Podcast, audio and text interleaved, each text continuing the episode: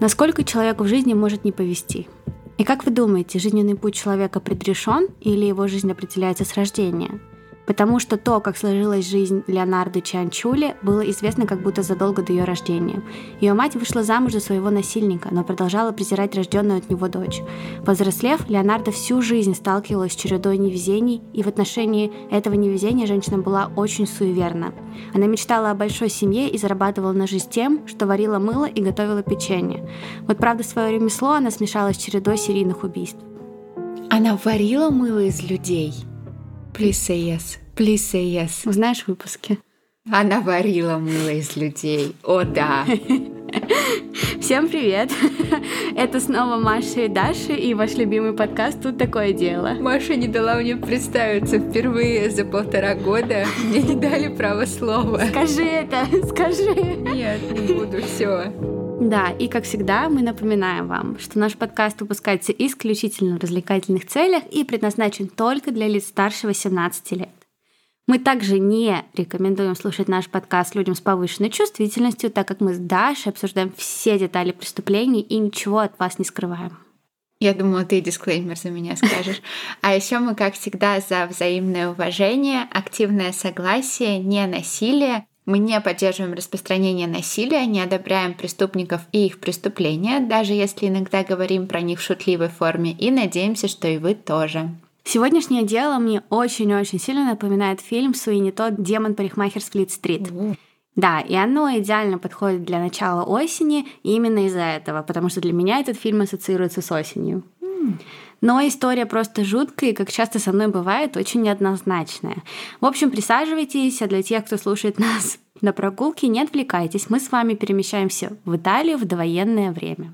Леонардо родилась 18 апреля 1894 года в небольшом городке на юге Италии под названием Монтелло.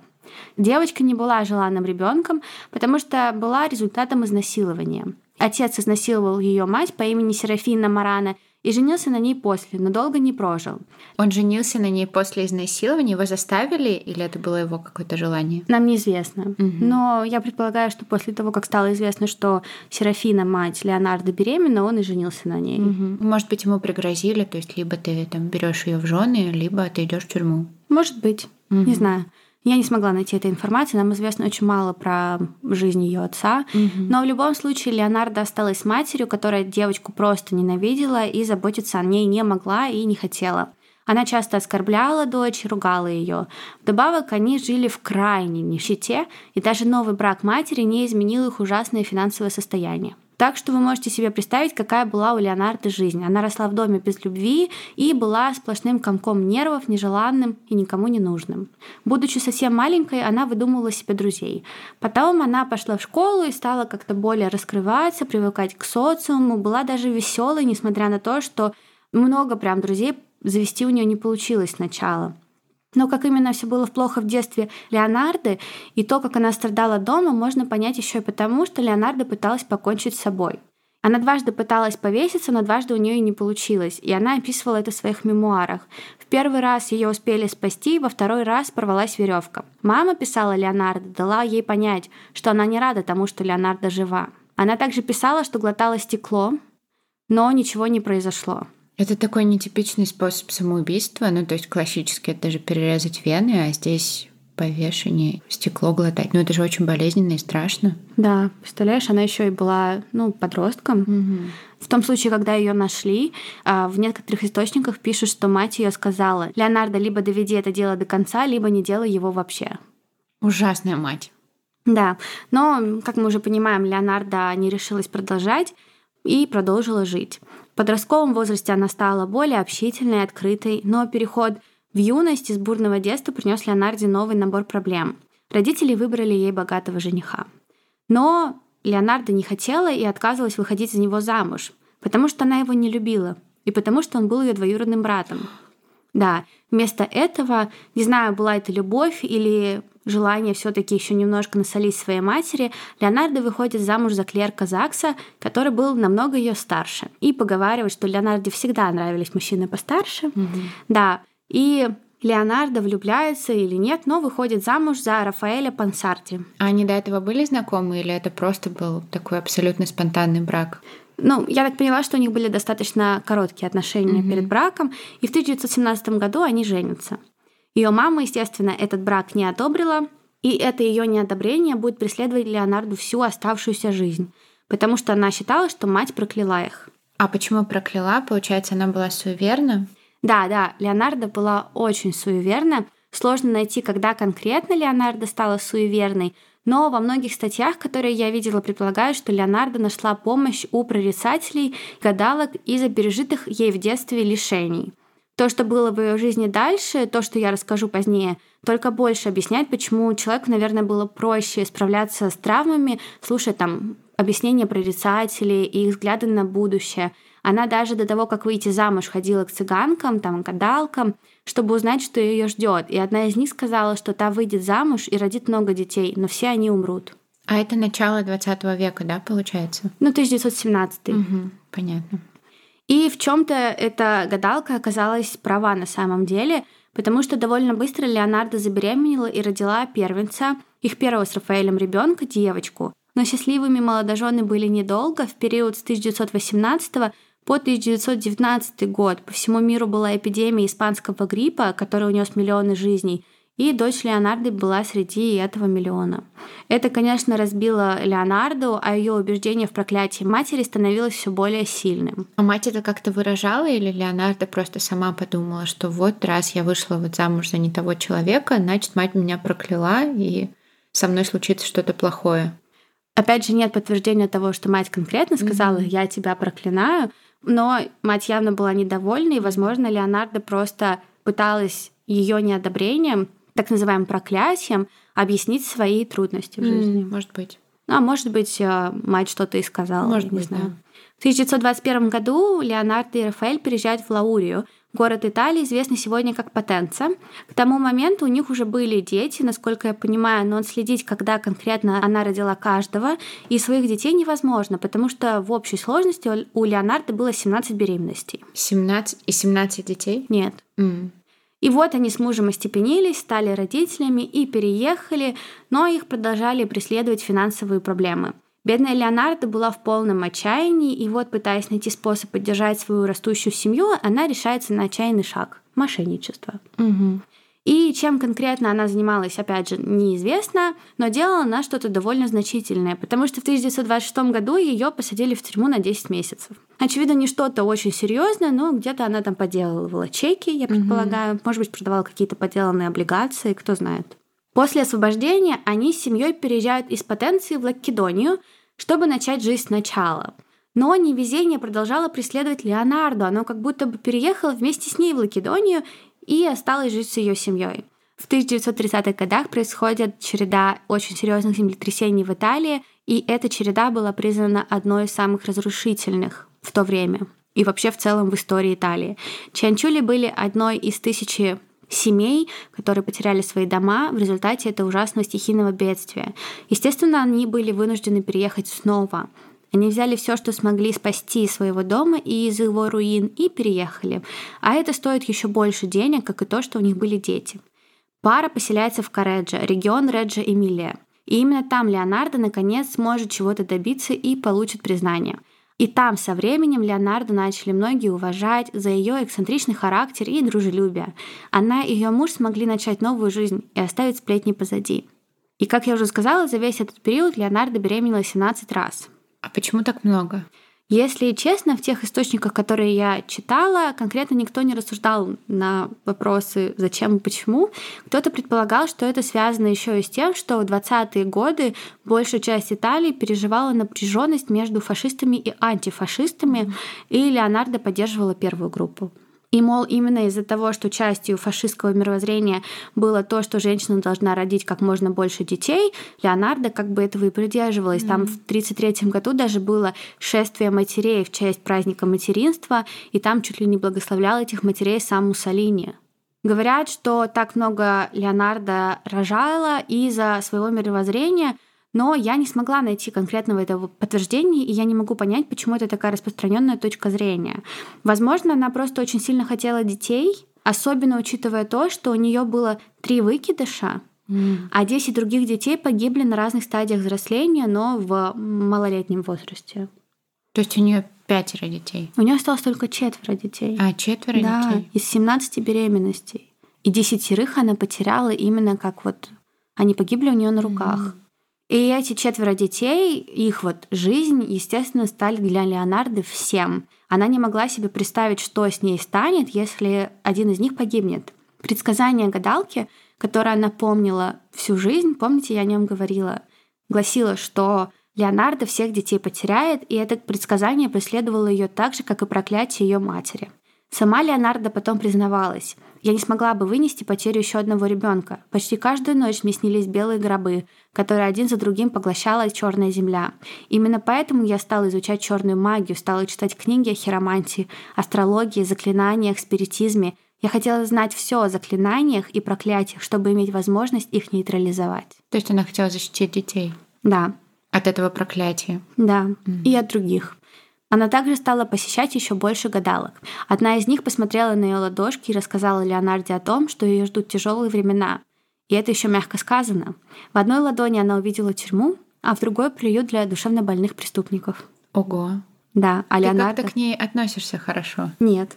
Нет, просто это история, может быть, ты обычно делаешь такие более исторические ага, дела. Ну да. Для меня это как сказка. А, ты просто сказала ладошки, и ты так прям нежно про нее говоришь. Ну, ладони просто странное слово. Почему? Ну, не знаю. Ну и, естественно, Леонардо была очень обеспокоена услышанным, и я понимаю, почему верящая во все это Леонардо восприняла это так серьезно. Возможно, она подумала, что ну ладно, даже несмотря на все, я смогу с этим справиться.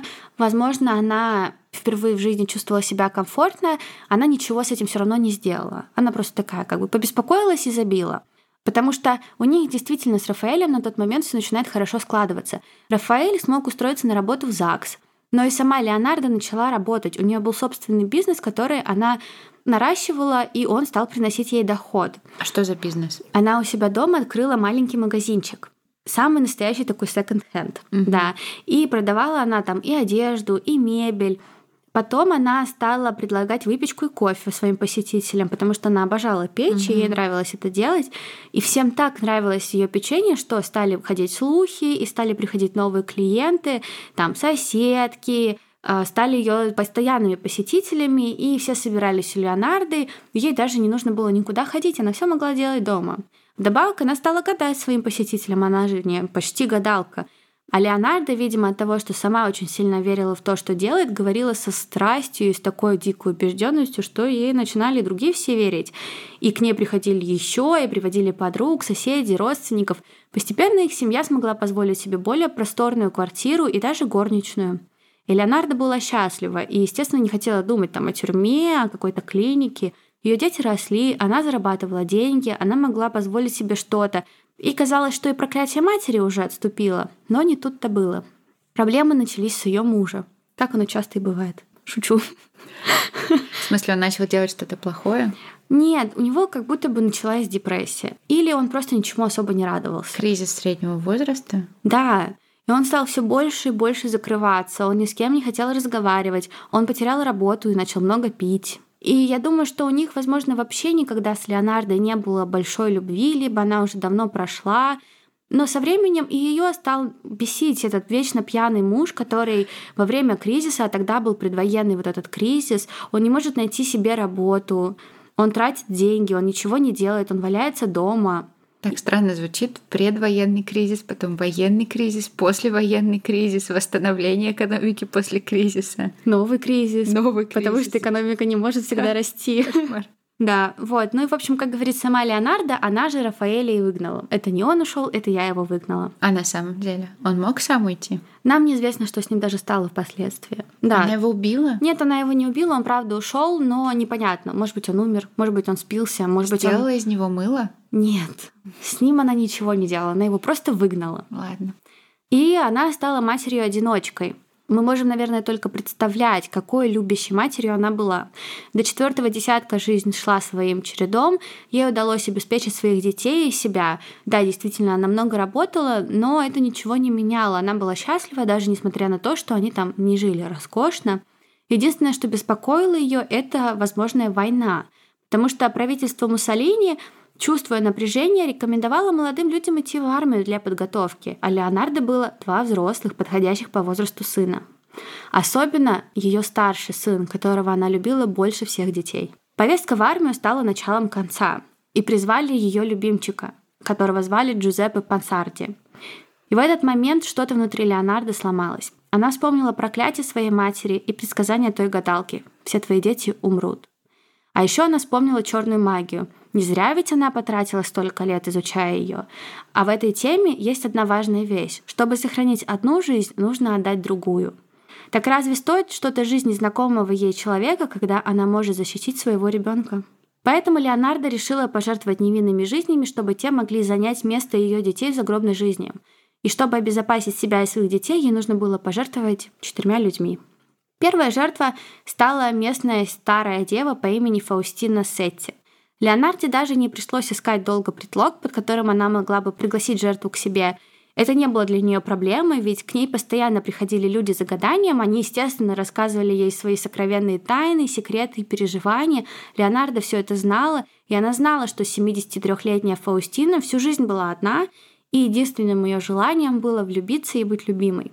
Но она бабушку убила, которая хотела влюбиться и быть любимой. Да, это ужасно жестоко, ужасно жестоко. Так вот, в 1939 году Леонардо приглашает Фаустину к себе домой под предлогом замужества. Оказалось, что Леонардо есть знакомый, богатый друг, который хочет найти заботливую женщину. И ох, как удачно он холостяк. Правда, живет в соседнем городе. Но Фаустина может не переживать. Леонардо уже написала ему письмо и предложила договориться о свадьбе. Через какое-то время ей пришел ответ и тут же рассказала о нем своей соседке. Новости отличные, холостяк согласен на свадьбу. И та пройдет в скорейшем времени в его городе, так что Фаустине нужно быстрее собираться. Фаустина счастлива, это ведь то, о чем она мечтала, и поэтому она на все согласна. И перед тем, как уехать, последний раз заходит к Леонарде. Леонардо просит женщину написать письма членам ее семьи, сообщив им, что мужчина этот за границей, и она планирует его навестить. Они пели крепкие вина, пока Фаустина писала. Точнее, пила вино Фаустина, и в это вино были подмешаны то ли наркотики, то ли снотворное, а Леонардо его ей щедростью подливала. Когда женщина была сильно пьяна, Леонардо убил ее топором. Неожиданно. Ты просто так подводила осторожно, и тут вдруг внезапно да. убийство топором. Она подошла сзади и ударила ее топором. И вот перед Леонардо лежит труп. Труп, от которого нужно избавиться. В то время для итальянских деревенских домохозяйств с ограниченными средствами была обычная практика делать собственное мыло и свечи. Мыло готовили путем кипячения свиных костей и хрящей в, если я правильно поняла, гидроксиде натрия. Обычно это делали на улице, потому что, естественно, очень сильно воняло, но у Леонардо была большая кастрюля на плите, и она делала это дома. Не знаю, был ли у нее план такой изначально, или она просто быстро сообразила по ходу. Импровизировала. Да.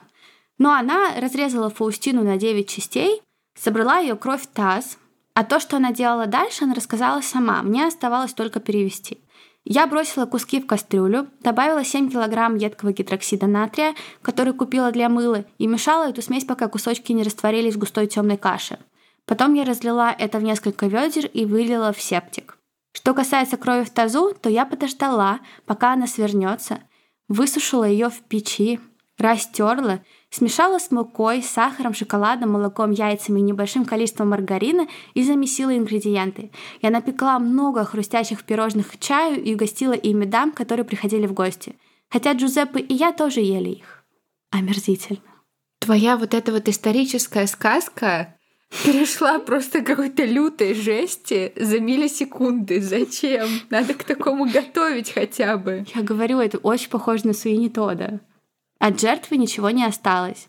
Только 30 тысяч итальянских лир, примерно 332 доллара США сейчас, которые Леонардо получила в качестве платы за то, что познакомила Фаустину с мужем. После Фаустины у Леонардо был небольшой перерыв. Ну, естественно, она же первого сына защитила.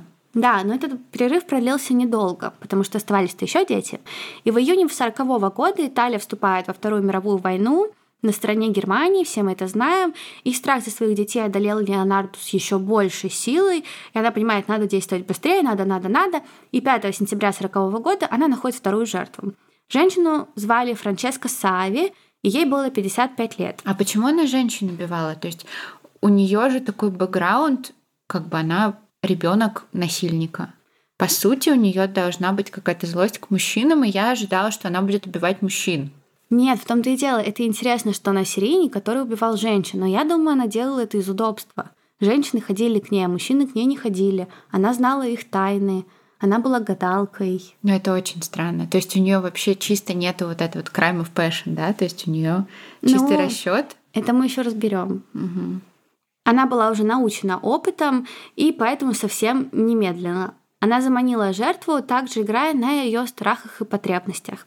Леонардо знала, что Франческа была учительницей и искала работу. И как вы уже смогли догадаться, Леонардо смогла ей такую предложить. В одних источниках пишут, что Леонардо предложила отправиться в Франческе в Пьянченце, город на севере Италии. В других, что Леонардо предложила женщине работу за границей. Никто не подумал ничего странного, и вы, наверное, спросите, почему? Ну, это потому что Леонардо говорила, что переезд и эта работа, как, впрочем, и сам с мужем новым, это судьба. Но лишняя болтовня может изменить ее и испортить. Поэтому не нужно никому ничего рассказывать, нужно молчать а потом пришлете письма. Но она еще, видимо, очень харизматичная была, да, да. ее сложно было не слушать. Да, угу. да, да. Ну и поэтому, как и в прошлый раз, Леонардо предложила Франческе написать записки своим родственникам. Потом она напоила ту вином, ударила топором, сварила останки, сделала пирожки, угощала ими соседей, все как в прошлый раз. А открытки, которые женщина написала, Леонардо отправил ее родственникам только через пару недель, чтобы не было никаких подозрений. Погоди, то есть она мыло не делала? Она печенье делала. Она делала печенье, и вот из первых двух жертв этот раствор мыльный она выливала. Угу. То есть она не варила мыло, она просто его выливала. Да, угу. растворяла их. Ну, она использовала да, да, это, чтобы угу. растворить части их тела. Угу. Но вот третья жертва, которую звали Вирджиния Качопа, вдова, ей было 53 года, у нее тоже была мечта. На этом этапе пока все так же одинаково. Но вот Тут немножко иначе с судьбой Вирджинии, потому что Вирджиния была известной сопрано. И когда-то она пела в знаменитом оперном театре «Ласкала» в Милане. Но годы эти прошли, и Леонардо знала, как той хотелось снова работать. Поэтому она связалась с Вирджинией, которую уже видела, и пообещала ей работу в театре во Флоренции. Там она бы стала помощником импресарио и получала бы хорошо. Леонардо могла это гарантировать. Вирджиния согласилась сразу же. Жизнь в провинции казалась ей ужасно скучной, это был ее шанс. Леонардо стала давать Вирджинии много советов. Она рассказывала ей, как вести себя на работе, что нужно продать дом и что нужно пошевеливаться, ведь работа во Флоренции долго не ждет. Леонардо создала целую историю, и теперь эта работа казалась Вирджинии возможностью всей ее жизни – и они договариваются встретиться осенью 40 года, 30 ноября. Как и в случае с двумя предыдущими жертвами, после того, как Вирджиния написала письма и открытки, Леонардо напоила ее вином и убила топором. Но то, что было дальше, Леонардо сделала по-другому в этот раз. Вместо того, чтобы просто испечь кексы и накормить ими соседей, она не стала выливать мыльный раствор, а сделала мыло. И вот что она потом писала. Она оказалась в кастрюле, как две другие. Ее плоть была жирной и белой. Когда она растворилась, я добавила флакон одеколона, и после долгого кипячения у меня получилось сварить приемлемое мыло. Я раздала бруски соседям и знакомым. Торты тоже получились лучше. Эта женщина была очень милой. Ужасно. Эта женщина была очень милой. Из нее получилось прекрасное мыло и вкусные пирожные. Омерзительно. Одежду и украшения Вирджинии Леонардо оставила себе и спрятала их. Хоть Леонардо и считала, что совершила идеальное преступление, спасая своих детей, она очень сильно ошиблась при выборе последней жертвы. Видите ли, в отличие от ее первых двух жертв, женщины в возрасте с небольшим количеством друзей и еще меньшим количеством родственников, ведь ей 73, у Вирджинии Качиопа были родственники, которые любили ее и беспокоились о ней – Особенно о ней беспокоилась ее невестка по имени Альбертина Франки. Та не поверила в письмо с подробным описанием быстрого отъезда. Она буквально видела, как Вирджиния уходила и знала, что Вирджиния идет к Леонарде. Поэтому Альбертина пошла в полицию, где ее, конечно же, быстро послали и делом заниматься особо не хотели. Сказали, что Вирджиния взрослая женщина, которая может делать все, что хочет, а каких-то доказательств о том, что с ней что-то случилось, ну просто нет. Но она молодец, что сразу в полицию пошла. Да, и она не сдавалась после. Она много обсуждала исчезновение Вирджинии с подружками Вирджинии, и оказалось, что Вирджиния и правда не удержалась, и она всем рассказала об отъезде. Вот только она всем называла разную причину. Это очень странно. Ты же не говоришь одним, что я уезжаю на свадьбу, другим на работу, а третьим попутешествовать. А зачем она так говорила? У нее же была какая-то своя история. Почему она ее не рассказывала? Ну, видимо, потому что ей Леонардо сказала не говорить про а, работу, понятно. но сказать, угу. что я уезжаю, все равно хотелось. Ну да, понятно. И Альбертине все больше казалось необходимым навестить эту Леонарду. К тому же по городу ходили слухи и о двух других пропавших женщинах, которые знали Леонарду. И все они говорили об отъезде, хоть гадалка и строго наказала им этого не делать. Да и Альбертина была не единственной, кто стал подозревать Леонарду. Знакомые, соседи, кто-то, кто просто знал ее немного, были в шоке от того, сколько-то стало тратить денег, откуда они у нее. Все понимали, что столько денег просто так не может появиться у женщины, да и страна как бы участвует в войне. Угу. Так что Альбертина собрала всю эту информацию и снова пошла в полицию. И суперинтендант полиции решил Леонарду проверить и поспрашивать людей вокруг. И чем больше они спрашивали, тем больше им поступало писем о том, что Леонардо очень подозрительная женщина. То есть ее начали подозревать все да, другие. Да, угу. но никак не могли ее подловить. Угу. И попалась она там не на оставшихся каплях крови или еще на чем-то. Она попалась из-за облигаций. Она да. продолжала мошенничество? Она продала облигации, которые первоначально были куплены ее жертвой Вирджинии Качопа последней жертвой. И полиции удалось эти облигации следить. У каких-то мужчин, которые тоже пытались их продать. Угу. То есть это... они смогли привязать эту Вирджинию к Леонарде. Да, откуда у тебя облигации погибшей mm женщины? mm О чем вообще разговор? Они тут же ее арестовали. Это произошло 1 марта 41 года в ее доме. Леонардо долго упиралась, она не собиралась сдаваться, да и как тут докажешь вину? Да, она признала, что женщины действительно перед отъездом к ней заходили, и да, они разрешили ей продать их вещи в магазине. Она не могла объяснить, откуда облигации, которые она продавала, но у полиции все равно не было конкретного чего-то. Они обыскивали ее дом? Обыскивали, но следов крови найти не смогли. Плюс тогда же не было никаких тестов. Mm-hmm. Даже изобрели тест, когда кровь шипит при реакции только после войны. Mm-hmm. То есть еще пройдет какое-то время. Но там не было никаких следов, ничего. Они обнаружили зубные протезы Фаустины и какие-то кусочки черепа на столе. Но они не смогли бы установить, что это Фаустины, да, зубной протез? Нет. Просто... Там зубной врач смог установить, что это Фаустины. Ого. Да, там врач Фаустины сказал, mm-hmm. что это Фаустина, но как бы, ну и что? Ну да, ну забыла, может быть, она. Ну да, я у тебя постоянно зубные протезы забываю. Но это ты сейчас не забываешь, что будет лет через 60. Ну да, тоже верно. Это, конечно, помогло полиции в любом случае убедиться в том, что Леонардо виновата, но как такое доказать? Но как только полиция стала перекладывать вину на ее сына, на ее самого любимого старшего сына, женщина не выдержала и тут же во всем призналась. А ты думаешь, они это специально сделали? То есть это было какое-то давление на нее, или они действительно подозревали? Если честно, я думаю, что они реально подозревали Джузеппе, потому что как одна женщина, у которой нет никаких навыков, взяла, убила, расчленила.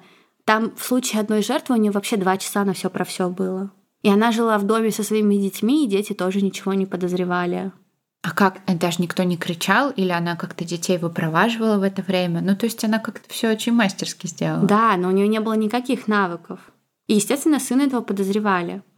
И когда начался суд, судили и ее, и его. Леонардо признала тут же всю вину. Она рассказала в суде о проклятии своей матери и о своей судьбе в целом. Она говорила, что убивала не из-за ненависти или жадности, а вот именно из-за того, что она мать. Да, очень странно. Ее по итогу все равно признали виновной в тройном убийстве и краже при отягчающих обстоятельствах, и она была приговорена к 33 годам лишения свободы, что с жуткой точностью повторило предсказание цыганки, помните, которая сказала, что Леонардо проведет 30 лет в тюрьме и 3 года в приюте для душевнобольных преступников. Вот только Леонардо провела в тюрьме совсем немного, там около года-двух, а потом ее перевели в больницу в Казерте. Но все равно это пугает. То есть у нее установили какое-то психическое заболевание? Не особо. А зачем тогда ее перевели? Сейчас я расскажу это. Я хочу закончить судом и mm-hmm. расскажу о том, что она там сделала. Mm-hmm. Потом судили Джузеппе. Оказалось, что он отправлял открытки. И несколько раз он выкидывал кости убитых в реку, но Леонардо говорила, что он делал это по ее просьбе и не знал, что это за кость. Джузеппе старший сын, да? Да, да, да. То есть он знал все. Она говорит, что нет. Мол, я его попросила выкинуть, сказала там кости свиньи. Например. Ой, да он точно знал. Ну да, я тоже не верю в то, что он не знал. Но его оправдали. Угу. Ну, она его защитила. Скорее всего. А в заключении Леонардо написала мемуары «Исповедь озлобленной души», в которой раскрыла свои мотивы. «Я убивала для защиты своих детей», — писала она. И после прочтения врачи поставили ей психоз. Да, и написали, что у нее полностью больное сознание. Угу. Но она вот там как раз-таки описывала, что она делала в подробностях с частями тела. Угу. Там. Это то, что ты рассказывала. Да, да, да. Угу. 15 октября 70 -го года она умерла от церебрального апоплексического удара. Ей было 79 лет. Ее тело было возвращено семье для захоронения, но ее орудия убийства, в том числе котел, в котором варились ее жертвы, были переданы в дар Музею криминологии в Риме. Так что, если нас кто-то слушает в Риме, сходите в этот музей и скиньте нам фотки. Я бы тоже сходила. Да, по сей день посетители музея могут увидеть ее коллекцию топоров и заглянуть внутрь чана, в котором она варила людей. Если вас это конкретно интересует, конечно. А еще историю Леонардо показывали на сцене, в 1979 году Лина Вертимюллер поставила для фестиваля в Спалета спектакль «Любовь и волшебство на маминой кухне». Она назвала спектакль «Любовь и волшебство на маминой кухне»? Да-да-да, и он был полностью основан на жизни Леонардо Чанчули. Этот спектакль положил начало бродвейскому спектаклю, перенеся Леонардо Чанчули на Великий Белый путь. Но ходит убеждение, что Леонардо в этих своих мемуарах просто выдумала историю о своих суевериях и сделала это для того, чтобы защитить своих детей. То ли она хотела привлечь внимание к тому, что она такая сумасшедшая, и на самом деле этого не хотела делать, это просто вот любовь матери. Может быть, но она, наверное, может быть, и в своих глазах себя хотела оправдать, и, может быть, не хотела в тюрьме просто находиться. Наверное, скорее всего. Но в то же время просто, я думаю, хотела себя защитить. Может быть. Ты ей веришь? Ты веришь, что у нее были мотивы защитить детей? На самом деле не совсем. Потому что даже во время суда ее дело было очень-очень популярным. А, судили ее практически сразу же после окончания войны, и в Италии особенно было очень много журналистов. Тогда был вопрос по поводу того, станет там Италия республика или нет. И все эти журналисты, естественно, присутствовали на суде, потому что после ужасов фашизма люди были в полном шоке, что какая-то женщина может такое сделать. Естественно, эту историю гадалки, которая там верила в суеверие и хотела защитить своих детей, стали пиарить нереально. Mm-hmm. И она стала историей международного характера. И в подкасте Things That Keep Me Up ведущая глубоко изучала этот вопрос. Если вы хотите послушать, то обязательно послушайте, это очень интересно. Но если кратко, то действия Леонардо вызывают горячие споры в Италии. И вместо истории ее жизни много споров направлено на чтение как раз-таки интерпретацию ее мемуаров. Mm-hmm. И многие, вправду, считают, что мемуары ее в основном ошибочные и, возможно, написаны для того, чтобы вот эту паутину сплесен и сплести. Потому Ошибочная в смысле ложная, то есть она в них врет. Да, да, да. Ага. Потому что в книге она в мельчайших подробностях описывает все свои действия, но у нее не было ни опыта, ни умений, угу. и она даже не знала, как делать мыло. Потому что там, например, методы для расчленения или методы кипения она описывает совершенно неверно. А как она тогда от тела избавилась? Непонятно. Ей, может быть, кто-то помогал? И даже если она их сварила, ну, в любом случае это все очень странно. И даже в 46 году во время суда некоторые эксперты сомневались в том, что ей удалось это в одиночку сделать, потому что каждое тело весило не менее 70 килограмм и сварить из этих кусков тела мыло было бы очень и очень сложно. Некоторые же предполагали, что это мыло, например, не использовали, и она придумала часть там с кормлением этих печенек или mm-hmm. просто раздачи мыла. Но в любом случае поверить было очень сложно. Вдобавок, она как будто бы просто украла историю ужасов фашизма, потому что тогда ходили истории о том, как фашисты варят из евреев мыло, и история Леонардо, написанная в ее мемуарах, в точности повторяет историю может фашистов. Быть, может быть. Может По... быть, она просто все выдумала. Вот. Я про это и говорю. Поэтому, может быть, правильно назвать эту историю суеверной женщины, которая хотела защитить своих детей, а может быть, правильнее сказать, что это история о том, как далеко зайдет женщина, чтобы удовлетворить свою жадность. Может быть, да. Может быть, у нее исключительно были мотивы забрать все их деньги, или она просто хотела убить. Да, но мы это уже не узнаем. Да, ужасно неоднозначная история и действительно разгон от э, милой исторической сказки до сумасшедшей женщины-убийцы просто в, в ноль секунд. Маша, спасибо, очень интересная история. Да, для меня это была немного непривычная история, но история Леонардо меня поглотила. Представляю. А ты оставишь источники? Можно ее мемуары где-то посмотреть? А можно посмотреть отрывки. О, отлично. Да, я думаю, что у нас точно есть э, слушатели, которые хорошо говорят на итальянском и даже живут в Италии. Они нас отмечали mm-hmm. на своих там всяких прогулочках, mm-hmm. и я видела. Вот, и они, наверное, смогут узнать больше, потому что мне приходилось некоторые статьи переводить, и, э, ну, Google коверкал их. Но много действительно недовольных и тех, кто в это не верит. Ребята итальянцы, пишите нам, вдруг вы знаете что-то еще, или вдруг вы сходите в этот музей. А если вы сходите в этот музей, то отмечайте нас, выкладывайте это в сторис, потому что мы очень хотим посмотреть. Да, очень бы хотелось вживую, конечно, посмотреть, но вашими глазами тоже будет интересно. И спасибо всем за прослушивание. Если вам понравился выпуск и нравимся мы, то оставляйте отзыв, ставьте нам оценочки, подписывайтесь на нас везде по ссылке. А еще, если вы упустили, то у нас на прошлых выходных 3-4 сентября прошел стрим для наших подписчиков бонусных платформ. И мы рассказали про преступления 18+, в прямом эфире и поболтали с вами в чате. Но все эти стримы мы сохраняем, и они будут всегда доступны для подписчиков по ссылке. Да, поэтому если вдруг вам нас мало или вы хотите увидеть наши лица, потому что на наших стримах мы с видео, и там можно наблюдать все наши реакции вживую, писать нам в комментарии, общаться. И вообще у нас очень уютная получается атмосфера. Еще мы шутим всякие черные шутки. Поэтому присоединяйтесь, ссылочку мы оставим в описании. Всех обнимаем и увидимся в следующем выпуске. Пока!